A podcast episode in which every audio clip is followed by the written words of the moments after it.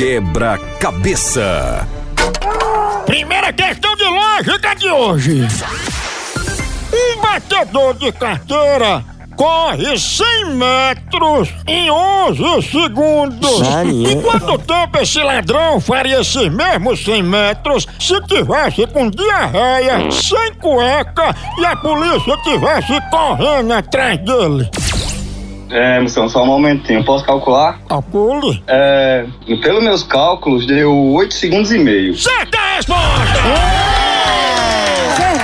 8 segundos e meio, ladrão ainda bota essa vaina nos dedos, né, Ah, das mãos, sai correndo. Vai correndo. voando. Ó, se desse 9 segundos, pô, ele fazia na rua antes de, antes de sair correndo da polícia, pô.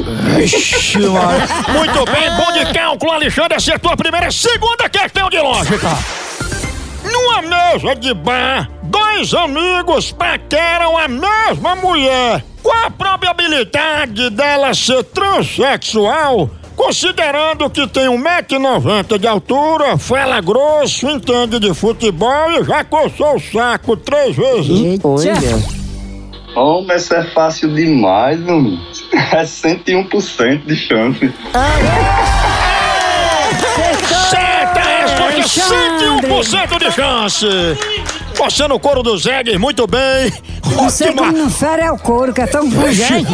última pergunta, valendo o prêmio.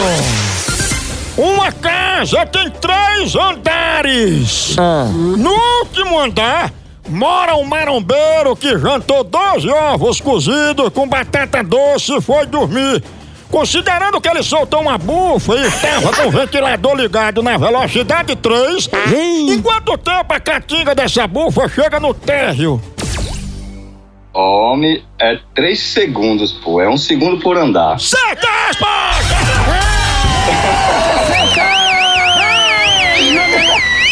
Ela acertou! Ganhou, acertou, Alexandre!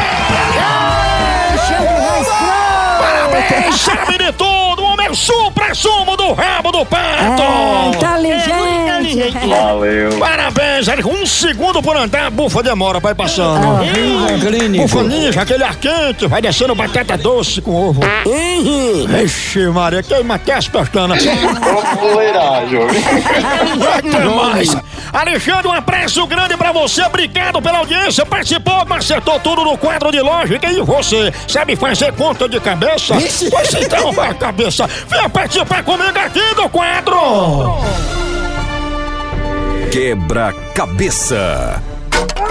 A hora do moção.